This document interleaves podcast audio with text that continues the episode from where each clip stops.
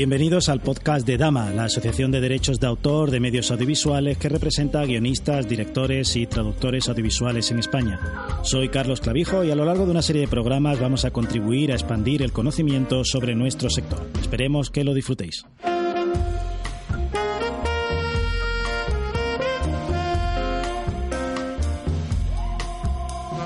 En el programa de hoy vamos a hablar con María José Aguirre, una de las traductoras e intérpretes audiovisuales más veteranas de nuestro país. Desde que empezó en 1987, María José ha obtenido un currículum impresionante con traducciones de películas y de series míticas como Los Simpson, Seinfeld, Modera tu entusiasmo, Futurama o de series de género fantástico como Los o incluso videojuegos. María José es socia de la Asociación de Traductores e Intérpretes y Premio de Traducción ATRAE. Con vosotros una auténtica institución que nos va a ayudar a comprender cómo funciona el proceso de la traducción audiovisual.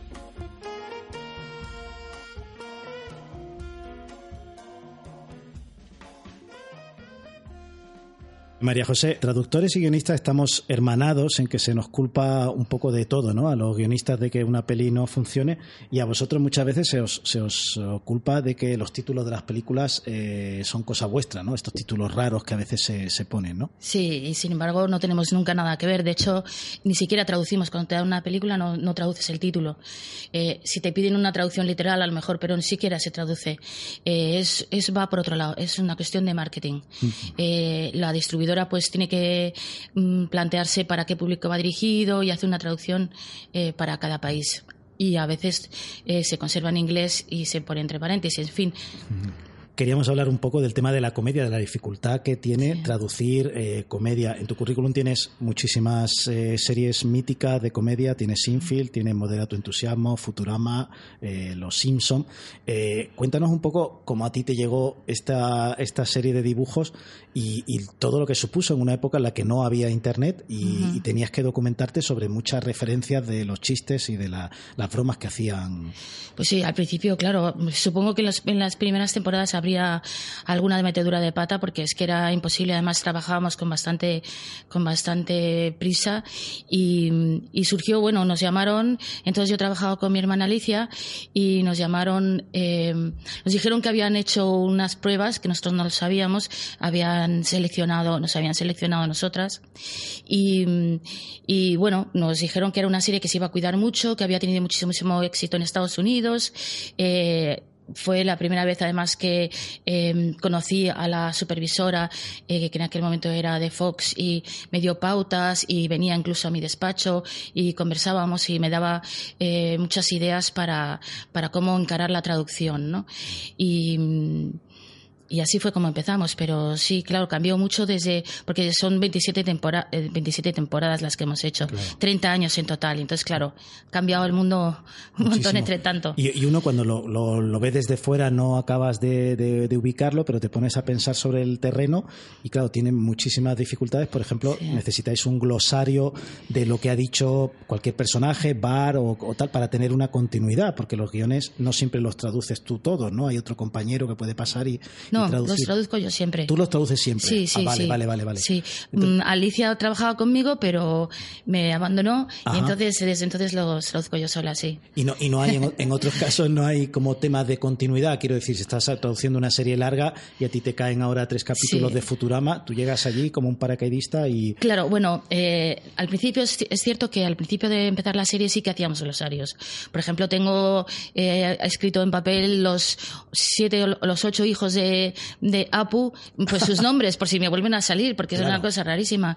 Y, pero claro, es que ahora hay tantísima información claro. y hay páginas web con tantísima eh, datos sobre los Simpson que recurro a ellos cuando tengo alguna duda. Claro, pero, pero eh, muy al principio, al principio por ejemplo, sí, cuando, cuando te toca traducir a Apu, eh, ¿qué haces? ¿Vas y dices, voy a ver cómo hablan los indios de las tiendas para coger expresiones o, o qué? No, decir? tienes que utilizar un poco la imaginación. De todas maneras, también, luego hay tam, eh, como eh, primero está la traducción, pero luego viene el ajuste y la dirección. Hay muchas cosas que no dependen de nosotros. Por ejemplo, un personaje que se llama el Doctor Rivera, pues el, en, la, en, la, serie original tiene un acento hispano, pero en la serie en, en español es argentino. Y entonces esa es una decisión que nosotros no tenemos que tomar. Ajá, ajá, mm. ajá, ajá. Pero, por ejemplo... Puedes poner indicaciones, puedes sugerir, claro. pero... Y, en el tema, por ejemplo, de, chistes y, de referencias culturales, en aquella época, ahora tienes internet, sabe quiénes son famosos en Estados Unidos, las Kardashian, quien sea, pero en su época eh, no había internet y simplemente muchas de las bromas eh, a lo mejor no sabías a qué hacían. Pues sí, claro, pues es por eso digo que al principio a lo mejor habíamos metido muchas veces la pata, pero lo que había que hacer en el momento que te encontrabas con un escollo, un nombre que no sabías quién era o un, eh, sí, un nombre o una referencia, un, un título de una película, pues así, pues estábamos todo el día llamando amigos americanos, eh, ah, consultándoles. Claro sobre todo que encontrar cuando dicen un nombre es más fácil de averiguar, pero es más difícil de averiguar por qué lo dice, el sentido que tiene, por qué está poniendo ese nombre ahí. Entonces, porque luego, claro, si nosotros no lo conocíamos, pues había que sustituir ese nombre por alguien conocido. Pero alguien conocido español. Por español, pero no personaje español, sino americano también, pero más conocido, que cumpliera el mismo papel. Pero claro, para saber por qué habían puesto ese nombre y no otro, tienes que saber eh, no solamente quién es, sino qué, qué, ¿Qué sentido, tiene, dentro de la frase para encontrar otro equivalente que cumpla el mismo, eh, la misma función. Claro, y, estábamos comentando antes fuera de micrófono toda esta tarea que tampoco yo la conocía de documentación que hacéis, eh, que es impresionante porque, claro, te puede tocar una serie o una, o una película de un tema que no controlas, no sé, tema nuclear o un tema de médicos o cualquier cosa de esa. Sí, sí, sí. Y, y, uno presupone que vosotros controláis del lenguaje y de vocabulario de ese sector, pero claro, evidentemente no, y, tenéis que, documentaros. Sí, eso es lo bonito y también lo complicado que tiene la traducción audiovisual, es que un día a lo mejor estoy traduciendo un documental sobre las plantas que hay alrededor del aeropuerto de Heathrow y al día siguiente estoy traduciendo, como estoy haciendo ahora mismo, una cosa sobre las cárceles de Riker Island, que es otro lenguaje y no tiene nada que ver. Pero he puesto, por ejemplo, el ejemplo de, de, las plantas alrededor del aeropuerto de Heathrow porque es uno de los documentales más difíciles que he traducido porque no eran eran hierbajos en realidad. Y entonces, claro, yo consultaba y la gente me decía, es que eso en cada país se llama de una manera. Eso es la, la, la planta del buen, del, del san no sé qué. o sea, era muy complicado porque no eran, no eran plantas así, eh, como, eran más bien eso, hierbajos. Claro. y, otra, otra cosa que te, que te iba a comentar, eh, por ejemplo, en el tema de, cuando tenéis que traducir eh, humor, muchas veces acabáis siendo casi guionistas porque creáis bromas y chistes, chistes nuevos en, en, un tiempo casi contrarreloj, ¿no? Básicamente, ¿no? Sí, em, no somos guionistas, pero sí que tenemos que cumplir un, un papel un poco de guionistas porque, mm, por ejemplo, en el caso de Los Simpson es que no es una traducción, es una adaptación mm, que hago yo primero y que después pasa por las manos del director que mm, pone cosas de su parte, incluso los actores pueden a veces poner cosas de su parte, pero sí tienes que reescribirlo porque eh, si no, no nos llegaría. las bromas todas maneras ha cambiado mucho, ha cambiado mucho todo y ahora la gente joven está al tanto de todo lo que está pasando en Estados Unidos y pillan todas las referencias. Ya no hay que hacer, no hay que atraerlo tanto a, nuestra cultura, pero sí que muchas cosas tienes que, por ejemplo, juegos de palabras o chistes o rimas, pues tienes que reescribir. Los carteles de los Simpsons, ¿no? Bueno, los carteles son un horror. El, rótulo de, la pizarra, ¿no? Que cambia. Y bueno, y, cuando van andando por la calle, eh, cuando van paseando, eh, todo, cada cada marquesina, cada rótulo, cada cartel es un chiste. Entonces, claro, yo los tengo que traducir todos. A lo mejor luego no se utilizan, pero tengo que darle una propuesta que luego el director valore si se subtitula o no se subtitula. Y todo eso son juegos de palabras. Claro. ¿Y qué te iba a decir, por ejemplo, también, eh, no, no, en tu caso la, frase esta de Mosquis que me contabas que había sido obra de, del. Sí, de Carlos Revilla, sí. Sí, sí, eso sí lo he mantenido siempre, eh, porque, eh, pues un día que fui por el estudio, porque claro, antes, como tenías que recoger el material, estabas yendo constantemente por allí y tenías ocasión de hablar con los, con los directores o con los actores y tal. Y entonces, pues, eh, Homer decía muchas veces wow. Y claro, mm, ahora todo el mundo dice wala o wow o wala y cosas así, pero es que antes lo de wow pues no nos gustaba. Y, enseguida se le ocurrió lo de Mosques, que a mí me encanta y yo lo tengo. Es un hallazgo total. Sí, sí. Y también lo de Badulaque, que la lástima es que, que, nunca le llegué a preguntar por qué eh, puso lo de Badulaque, porque yo había hecho otra propuesta para el nombre del supermercado. Ay, qué bueno. ¿Y qué propuestas tuyas en, en esa o en otra serie? ¿Hay cosas así un poco que hayan pasado al que hayas dicho al acervo popular y decir, mira, esta, esta traducción, esto me lo he inventado yo. Esta pues es que no tengo memoria para esas cosas. Es, ahora mismo no sabría decirte. Pero claro, muchísimas cosas de los Simpsons, muchísimas. Y, en, cada, en cada trabajo que haces, pues tienes que poner en, el humor mucha más creatividad, claro. claro. ¿Y qué te iba a decir? Por ejemplo, en series como Seinfeld o Modera tu entusiasmo y tal, eh, has tenido también que traducir a neuróticos neoyorquinos con su forma, imagino que Woody Allen con su tartamudeo en los propios eh, guiones. Eh, eso te hace que tú tengas que estar al día de humor, es decir, que tú digas, mm, voy a ver series de humor para coger un poquito lo que se dice ahora, ¿no? Mm, estoy pensando cuando se hizo Big Bang Theory, ¿no? Que todas las bromas eran como de, cosas de informática, de freaks, ese tipo de cosas. ¿Te, fuerza a ti, por ejemplo? Sí, sí. De hecho, pues he traducido una serie para Netflix hace poco eh, que se llama Pose, eh, que es sobre el mundo de, de los del ballroom, de eh, transexuales y, y, y, sí, pues me he estado documentando, he estado viendo series de, por ejemplo, RuPaul y he visto un par de películas españolas con, con personajes trans para poner un poco en el lenguaje que no es exactamente igual porque esto es más de los años eh, 80 creo que es, pero bueno, pero sí te sirve también. Eh, te pones te pones un poco en, en modo en, modo la película. Y, os documentáis, a veces he visto en alguna de documentándome y tal, que tenéis como vuestros grupos de WhatsApp para un poco ayudaros y echaros cables, ¿no? Sí, sí, a través de, de un montón de plataformas. Eh, hablamos pues de WhatsApp, eh, yo que sé, eh, Twitter, mucha gente que dice, estoy traduciendo no sé qué, por favor, eh, referencias, y entonces pues le puedes decir a, un compañero, pues mírate esta película, o, o de este mismo autor, mm, no te pierdas esto, y pues eso te, te ayuda. La verdad es que hay como un compañerismo entre todos los traductores que yo no sé en otras profesiones, pero esta es espectacular tenéis como angustia en el sentido creativo, decir, joder, tengo que traducir esto para tal serie, no encuentro la, mm, no sé, desde la rima perfecta hasta el gag perfecto, porque la traducción del inglés eh, al español no acaba de tener gracia y me pilla el toro, ¿no? Ese tipo de situaciones las también. Sí, también.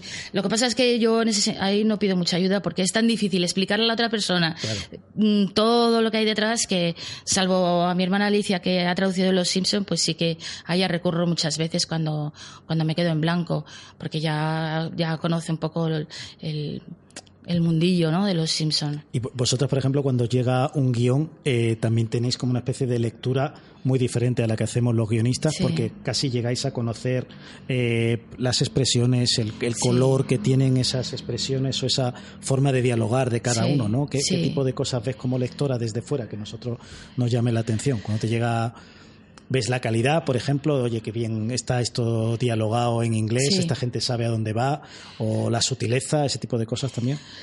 Bueno, nosotros estamos muy pegados a la imagen, entonces. Eh, el guion eh, lo primero que haces es ver la película. Incluso puedes ver, ver la película un par de veces, ver la película. A mí me gusta ver la película directamente como espectadora, ya está. Sin, tener el guion al lado. Sin tener el guion al lado, para ver qué impresión me causa, o ya voy pensando, eh, ya estoy viendo cosas que donde voy a tener a lo mejor algún problema y tal. Y luego la veo con, con el guion y, y voy ya a lo mejor tomando alguna nota, lo que sea. Después traduzco la película y luego la veo otro par de veces o más. Entonces, claro, para mí lo principal es la imagen.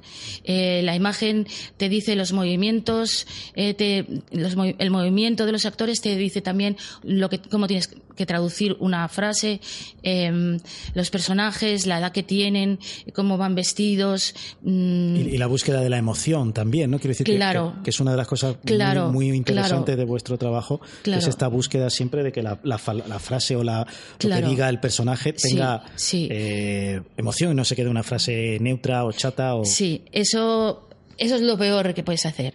O sea, lo peor que puedes hacer es una traducción que sea totalmente plana. Entonces, que los personajes, cada personaje tenga su manera de hablar en inglés traspasada al castellano. Mm, sea exactamente igual de equivalente. El que es muy grosero, que hable grosero. El que es, eh, pues a lo mejor como más inculto, que hable de una manera más inculta, sin parecer que viene de un pueblo de, de Cuenca o de Madrid, sino que se trasluzca que es una persona pues que tiene un, vocabulario limitado, ¿no? Eh, que una persona es muy intelectual, que una persona es muy rimbombante. Todo eso es lo que hay que cuidar. Y para eso tienes que ver la película. Eso es fundamental. Eh, por ejemplo, has tenido eh, trabajos de estos que dices, este trabajo no, lo quiero porque va a ser una pesadilla. Estoy pensando, eh, no sé, una obra, una película que sea eh, en inglés en verso del siglo XVI o una cosa así, ¿no? Este tipo de, desafíos que dices, bueno, uff, no me. Bueno, cuando me encuentro una cosa así, pues lo más probable, si me pareciese, por ejemplo, eso que estás diciendo, pues seguramente pediría ayuda. Me ha pasado a veces que, he tenido mucha prisa, eh, he tenido que trabajar con mucha prisa y, entonces he contratado una, una revisora, un, porque digo, mm, no estoy completamente segura porque he trabajado con mucha prisa y se me ha podido escapar algo. Mm, luego los estudios tienen sus propios revisores, pero mm, si lo necesito, pues a mí no me importa contar con otro compañero que le eche un ojo o no sé qué decirte. Hay veces también que he pasado el trabajo a un compañero. Me acuerdo una vez que me dieron una serie de documentales que eran sobre escalada, tan, tan, tan técnicos que dije, me voy a volver loca y puedo meter la pata facilísimamente. Y entonces mm, quedo mejor delante del cliente si le digo, mira, no no conozco este mundo mm, y fulanito lo va a hacer mucho mejor que yo y, y, te, ahorras, y te ahorras problemas y tal. Sí, sí, porque luego es muy, muy poco gratificante estar haciendo una cosa con la inseguridad de que, de que no lo dominas, de que eso no, no, no lo estás haciendo bien. Cuando traducís eh, series, intentas evitar expresiones muy populares. Estoy pensando, mm, estoy acordándome ahora de la traducción de Trainspotting que decía, mm, cómprate una casa grande que te cagas, ¿no? Que era una expresión como muy de la época de los 90 que ahora que queda como un poco antigua, ¿no? O, expresiones del tipo de, del Fari, ¿no? Dame mandanga, ¿no? Cosas muy, muy ubicadas en, en, en un contexto, ¿no? En una época. ¿Intentáis ser neutral o al final dices, oye, esto es lo que, lo que suena en este momento y este personaje hablaría así? Eh, por ejemplo, de los dos ejemplos que has puesto, yo sí pondría una casa que grande que te cagas, pero nunca pondría nada del Fari. Nunca pondría nada que, que te traiga a, a, lo nuestro, a, la, a nuestra cultura. Porque a mí, por lo menos cuando yo veo una película así, me saca totalmente de, de lo que estoy viendo. Y sí, es muy importante eh, las expresiones, intentar también no meter eh, anacronismos de repente que, que, también te sacan de la película, que dices que eso no pega nada. ¿Corres el riesgo de autocensurarte? De decir, por ejemplo, estás traduciendo humor y dices, ay, aquí mm, me estoy columpiando, esto es demasiado, o si lo traduzco así es demasiado borde, o, no.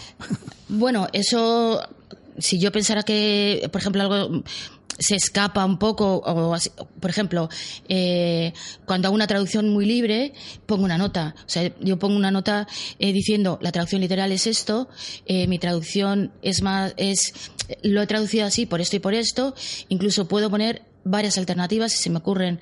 Entonces, para mantener un chiste, por ejemplo, ¿no? Si se me ocurren varias cosas, mm, mejor, porque luego el director pues podrá elegir. De hecho, cuando vino la revisora, la supervisora a España, me decía, si dicen una frase que no tiene gracia, porque es una frase sin más, no tiene por qué tener todo gracia, y a ti se te ocurre algo gracioso, tú ponlo, porque lo estás enriqueciendo. Entonces, pero claro, eso mm, eh, no siempre es posible, ¿no? Entonces, lo, digo porque hay quien dice que, los Simpsons son mucho más graciosos en la traducción española que, la, que cuando los ves en versión original eh, con, subtítulos en castellano. Quiero decir que hay, hay una serie de, tanto por los actores como por, por las expresiones, ¿no? Bueno, es que se, eh, la verdad es que los actores también son buenísimos. Aquí influye muchísimo el trabajo actoral, el que el cómo una persona lo va a expresar, porque puede estar muy bien el guion, bueno, tú que eres guionista sabes que puede haber alguien que de repente pues que lo diga, que te quedas igual, ¿no? Te deja frío. Y, y bueno, pues mm, la verdad es que sí que me lo han dicho muchas veces lo de que y me lo ha dicho gente eh, que está acostumbrada a ver las películas en, en versión original y pues para mí es un orgullo no mm. me he acordado de una cosa que sí que Cuéntame. pero Sí, cuando, cuando me has preguntado si me acordaba de alguna cosa que he, creado, es que hace poco salió en Twitter que lo dijo alguien. Eh, que había un, una cosa, un juego de palabras en Los Simpsons y los y lo busqué para ver si era cosa mía y si era cosa mía que era Caterpillar traducido como orugrita, porque es un bichito que, que gritaba, ¿no? Y eso sí era cosa mía a veces, pero porque, porque la acabo de mirar, si no, no me acuerdo. Dicen que la mejor dirección es la que no se ve, la mejor traducción es la que no se nota, o hay que llamar un poco la atención.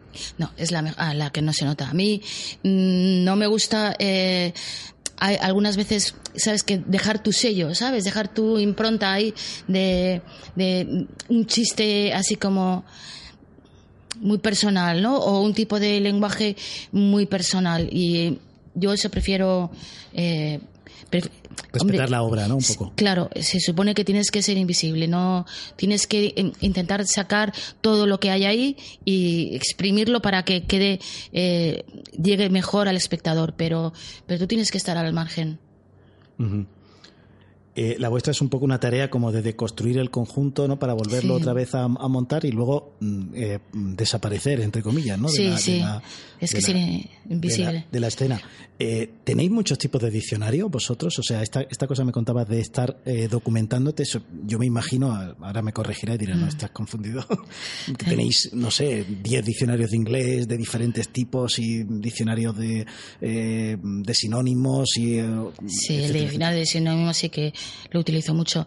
Hombre, ahora todos los diccionarios los tienes en internet, pero eh, antes yo era coleccionista de diccionarios, tenía montones de diccionarios y, diccionarios, por ejemplo, un diccionario precioso que es un diccionario marino que por suerte una vez me tocó una película y lo pude usar, pero lo tenía porque era precioso. Claro. Porque era de, barcos y cosas De barcos, pero de barcos antiguos, de vela, todos los palos, cada nombre, bueno, en fin. Eh, si te gustan los idiomas, pues eh, estas cosas también son muy apetecibles. Pero ahora, eh, por ejemplo, eh, yo que estoy haciendo más cine últimamente, las películas de cine que se invierte más tiempo y se invierte más dinero, los guiones vienen muy trabajados y vienen con anotaciones que te mm, ponen, por ejemplo, todas las referencias, un nombre, quién es, eh, los chistes te los explican, los juegos de palabras te los explican. Eh, por eso, mm, diccionario a veces casi no lo utilizas, porque si el guion está muy bien explicado, pues a lo mejor el que más utilizo es el de sinónimos para, para elegir entre varios términos cuál es el, que más se acerca a lo que quiero decir. Pero, pero eso es maravilloso, esos guiones que vienen así. Eh, así de claro. ¿Y, habéis notado, por ejemplo, una simplificación del lenguaje? Estoy pensando, no sé, a lo mejor en los 80 los los guiones eran mucho más ricos en vocabulario y tal, y se, ha tendido a hacer algo un poco más, con menos color, o, no. ¿No te parece? Es que es tan variado, es, es eh, hay películas, por ejemplo, eh, el año pasado que traduje em, Molly's Game. Molly's Game. Sí, pues Molly's Game es una película eh, que tiene una riqueza, es, habla de, deportes, habla de eh, abogados, de términos legales, de mm, una riqueza de vocabulario en cuanto a todo lo que se refiere al póker pues ahí sí que tuve que utilizar muchísimos eh, recursos. Eh, ahora como hay tanto juego online, pues todos los juegos, todas las plataformas de juego online tienen sus diccionarios, sus glosarios en los que te explican cada cosa, ¿no? Y, y entonces, claro, mm, pues sí, a lo mejor el, no sé, no sé, no, yo no diría que es que es muy variado. Es que hacemos desde una serie infantil para niños muy chiquititos de dos años hasta una película como Molly's Game. Claro. No se puede. Y, hay, hay, por ejemplo, eh, te, puede dar miedo decir, jolly, me, llega un David Mamet, por ejemplo, por traducir y dices, bueno, esto es un Harold Pinter o una cosa así. ¿Qué nivelón, no? Que voy a ser capaz de, de, llegar a, a lo que este tipo quiere decir. Sí, sí, sí, te da un poquito de vértigo.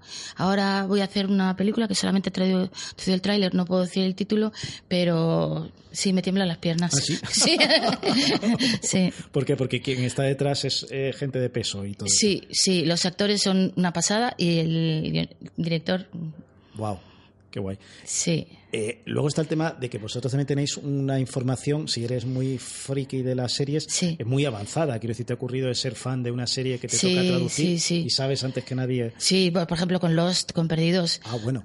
Me encantaba esa serie y estaba deseando que llegase una nueva temporada y cogía el guion y lo primero me sentaba a ver el episodio. Después Ah, bueno. ya me pondré a trabajar. Claro, claro. Pero sí, sí. Cuéntame un poco mm, los glosarios de Lost. Sí, bueno, eh, al principio, pues claro, como había... un- Bueno, te voy a contar también... Es que fue curioso cómo llegó esta serie. Me llamaron del estudio y me dijeron, tenemos dos series, ¿quieres una? dije, sí. Y, y cuando recibí el primer guion, el primera, la primera imagen, me puse a verlo y inmediatamente después llamé al estudio y les dije, esta no es una serie como cualquiera. La otra serie que me, que me, me podían haber dado era Mujeres Desesperadas. Por Claro. suerte me- prefiero Lost. Pero bueno, eh, les dije, no es, una se- no es una serie cualquiera, si es que el primer episodio una pasada, con un avión ahí que se estrellaba, todo rodado en cine. Y claro, eh, había un problema, es que la gente se estrellaba en esa isla y, yo no sabía quiénes eran esos personajes, empezaron todos ahí a hablar, quiénes son, qué background tienen. no. Y entonces pues me puse a investigar por mi cuenta, a averiguar quiénes eran cada uno de los personajes. Pues claro, por ejemplo, Jack, el médico, pues tenía tatuajes, entonces era como todo muy raro, ¿no? Y luego con el tiempo sí me dieron lo que se llama una carta creativa, que es eh, pues la sinopsis de la serie, los nombres de los personajes, eh, un poco detallado de cada personaje, pues cómo es y cómo habla también, o su, su idiolecto.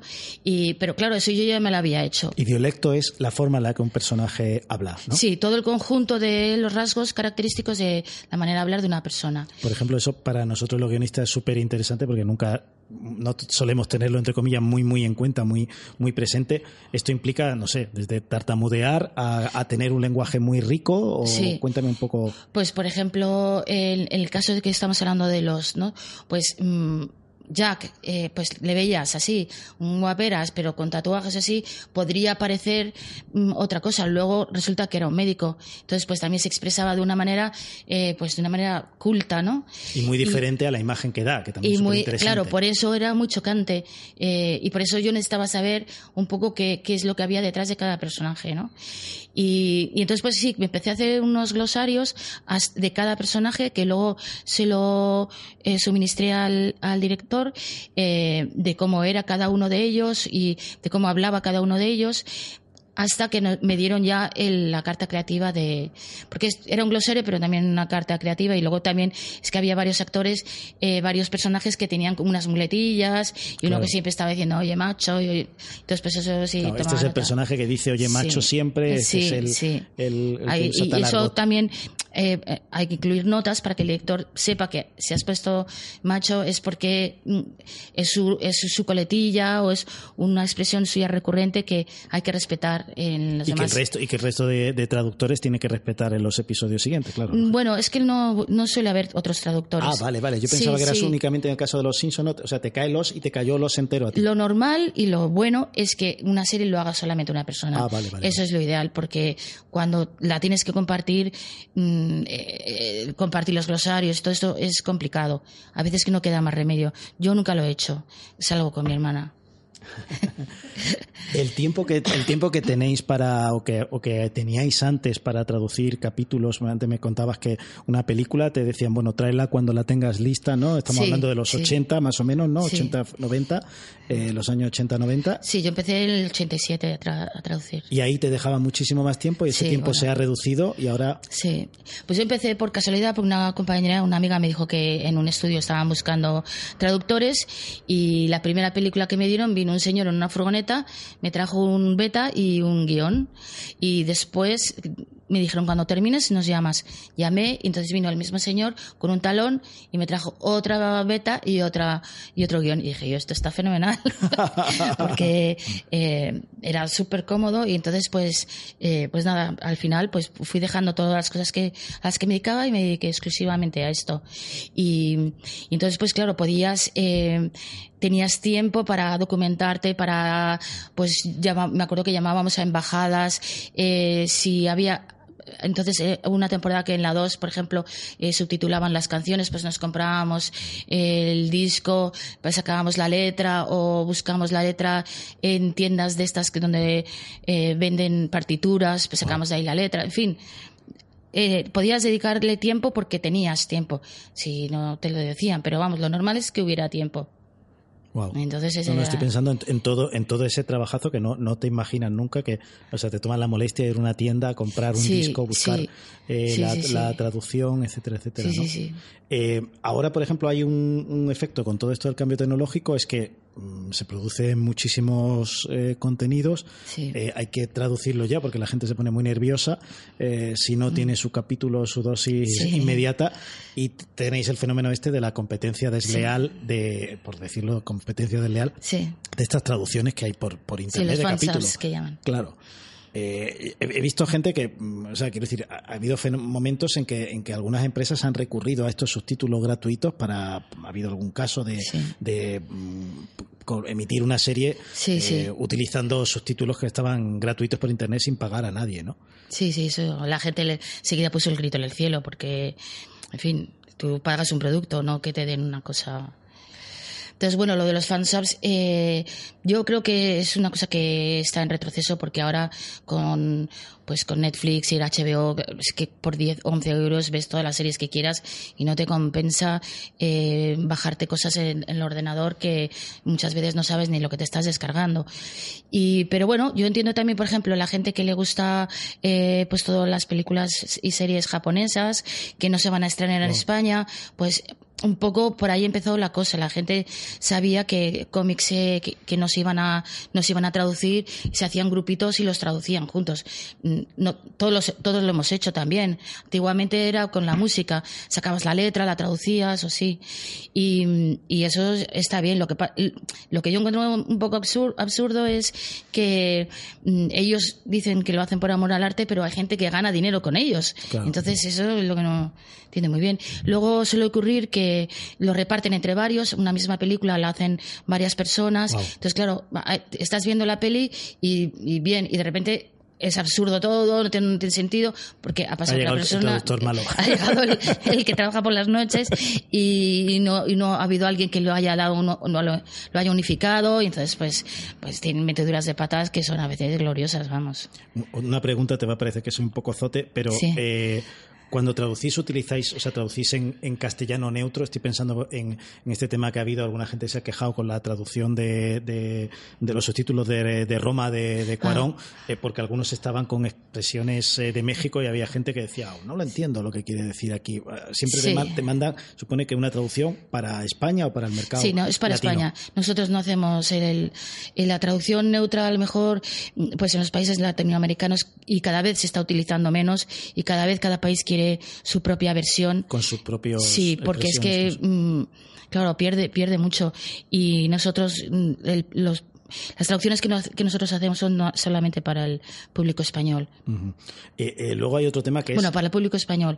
Eh, para España, que luego se puede exportar, porque a lo mejor los DVDs se venden o, o lo que sea, pero En, en concreto es, es- Sí. es para España. sí. Eh, luego hay otro tema que es esta obsesión con la seguridad. Me contabas que ahora Sí. estáis trabajando eh, eh, muchas veces en, en los estudios de doblaje por un tema de seguridad, de que esas eh, copias no circulen por ahí o, o- o esos, esos guiones, ¿no?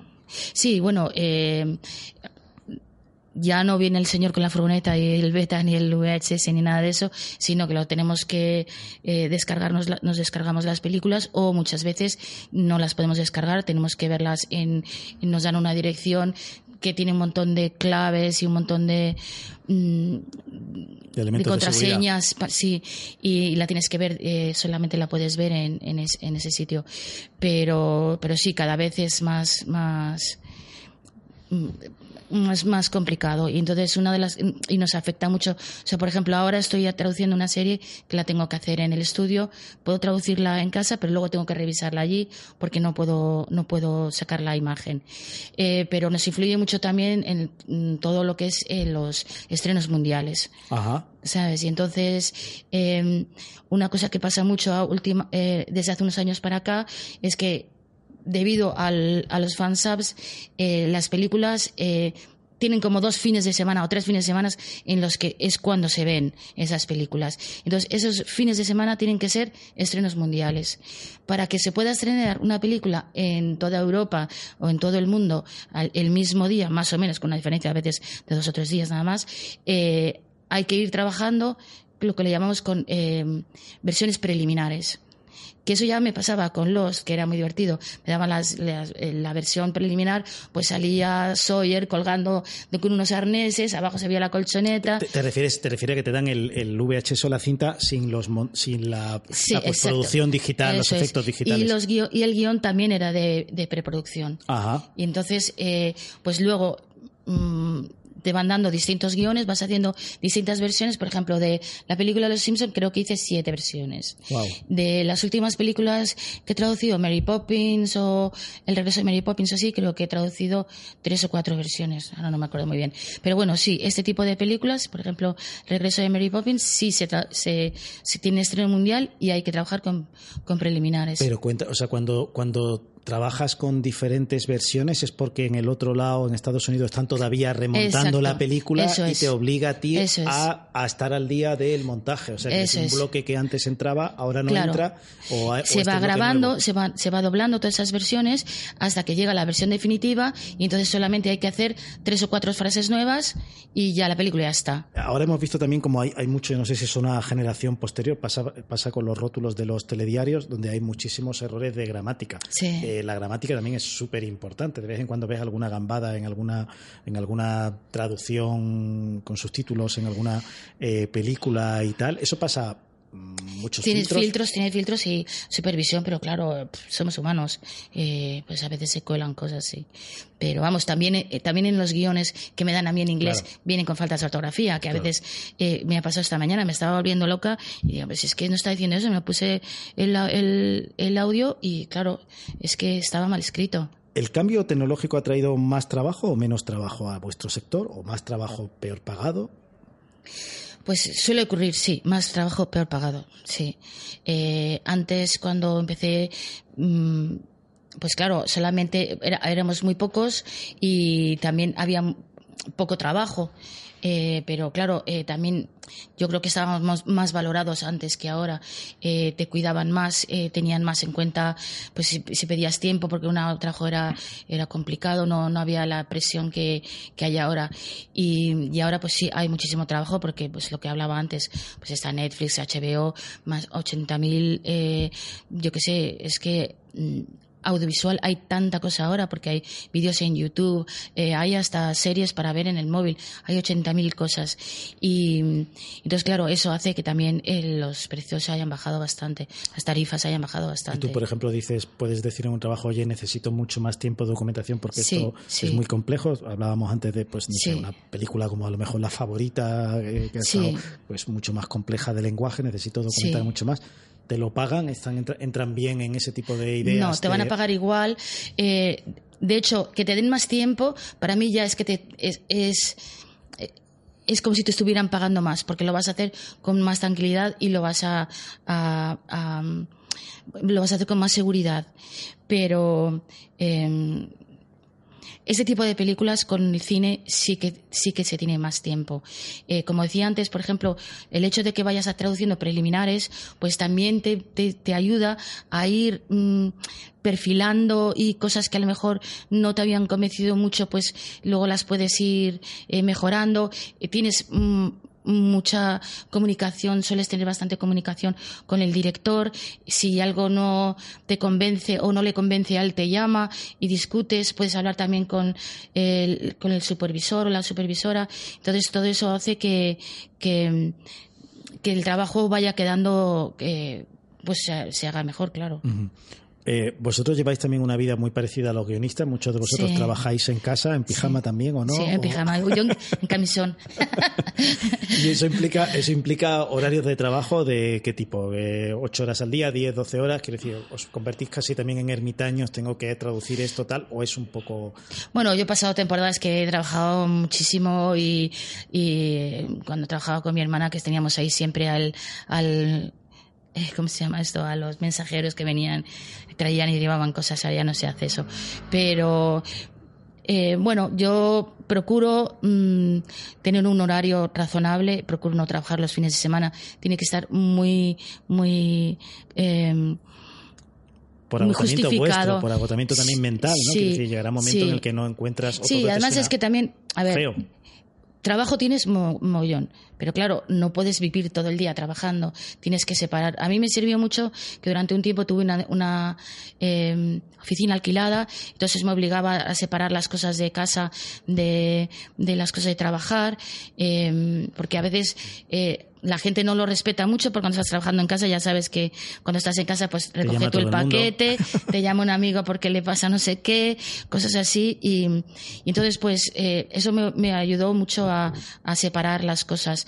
Y, también me obligó mucho a no perder el tiempo también. Cuando, cuando estoy, me, acostumbré a, a, no a no, a no distraerme. Claro ahora con Facebook y esas cosas es bastante fácil distraerse, pero, pero sí que procuro... Sí, incluso decir, basta ya de documentación, ¿no? Me pongo a, traducir y dejo de, no sé, de documentarme Sí, porque además la documentación también ya sabes que, que empiezas a mirar por un lado y, todo es tan interesante que, dices, que de repente dices, estoy leyendo aquí sobre zapatos del siglo XVII que ya no tiene nada que ver. Zapatos del siglo XVII. Sí, por ejemplo, yo que sé, cualquier cosa, chapines y cosas de estas. Y y bueno, me pasó, por ejemplo, una temporada que compartía oficina con, otros dos traductores, me llamaban la máquina, me pusieron de motel la máquina. Porque yo llegaba, me sentaba y me ponía y, y a las 5 o las 6 me iba porque tenía que recoger a mi hija y, me iba muy temprano. claro, yo hacía mis 8 o mis 9 horas del tirón. Pero ellos bajaban a tomar café. Claro He visto también que, ahora se hacen subastas de traducciones. Me ha dejado también absolutamente flipado pues eh, en programas como Hermes. O sea, que, parece que sacan traducciones de, series y tal a concurso y la gente. Ah, pues primera noticia. Ah, bueno, yo me he quedado atónito, ¿no? Yo sí sé que hay subastas en, en, páginas web, por ejemplo, en Prod. Eh, la gente, los clientes ofrecen una traducción y el precio más bajo, el, la, se lo lleva. Sí, pero vamos, no. Traducción audiovisual no lo he visto nunca. ¿Y, vosotros cómo intentáis frenar ese tipo de bajada de precios? ¿Hay algún tipo, digo, como, como colectivo? Eso es muy complicado porque, em, claro, como nosotros no tenemos ningún tipo de. Tenemos una asociación, Atrae, eh, que está luchando mucho por, por el reconocimiento de nuestra profesión, pero eh, luego cada uno es un poco sálvese quien pueda. Entonces, pues bueno, yo puedo luchar por ciertos precios, mm, ciertas tarifas, pero va a venir otra persona y me va a ofrecer la mitad. pero bueno, eso ya es en, tu caso me contabas antes que tú eras hija de diplomático, ¿no? Por eso hablabas muy bien inglés y que llegaste a esto sin haber venido de, una facultad de, de, interpretación, ¿no? Tanto mi hermana como yo cuando empezamos a trabajar, de hecho entonces ni siquiera existía la carrera de traducción e interpretación.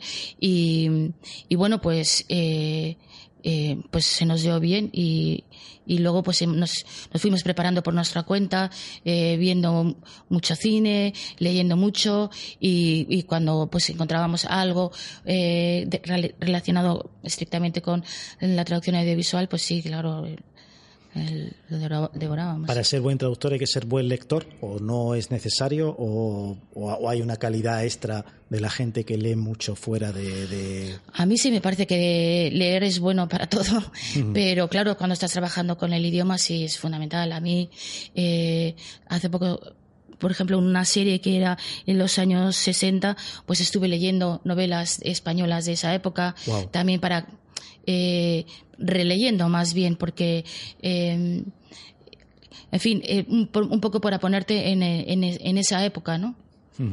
¿Y, qué, película o qué serie te habría gustado traducir? O que, dijeras, o algo que te quede, me gustaría mm, traducir el trabajo de tal director o...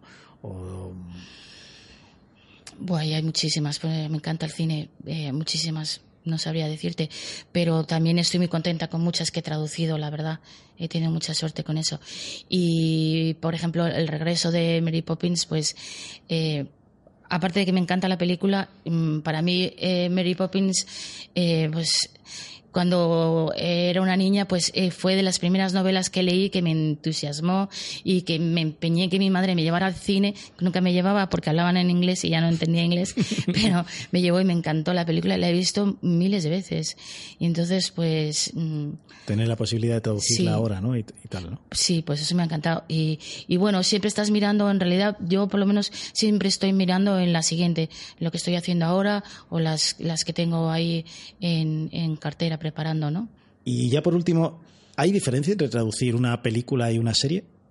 Pues sí, hay bastante diferencia. Mm, para empezar, en una serie pues vas desarrollando a lo largo de las temporadas vas desarrollando la manera de hablar de un personaje eh, vas como perfilándolo, ¿no? Su, su manera de hablar.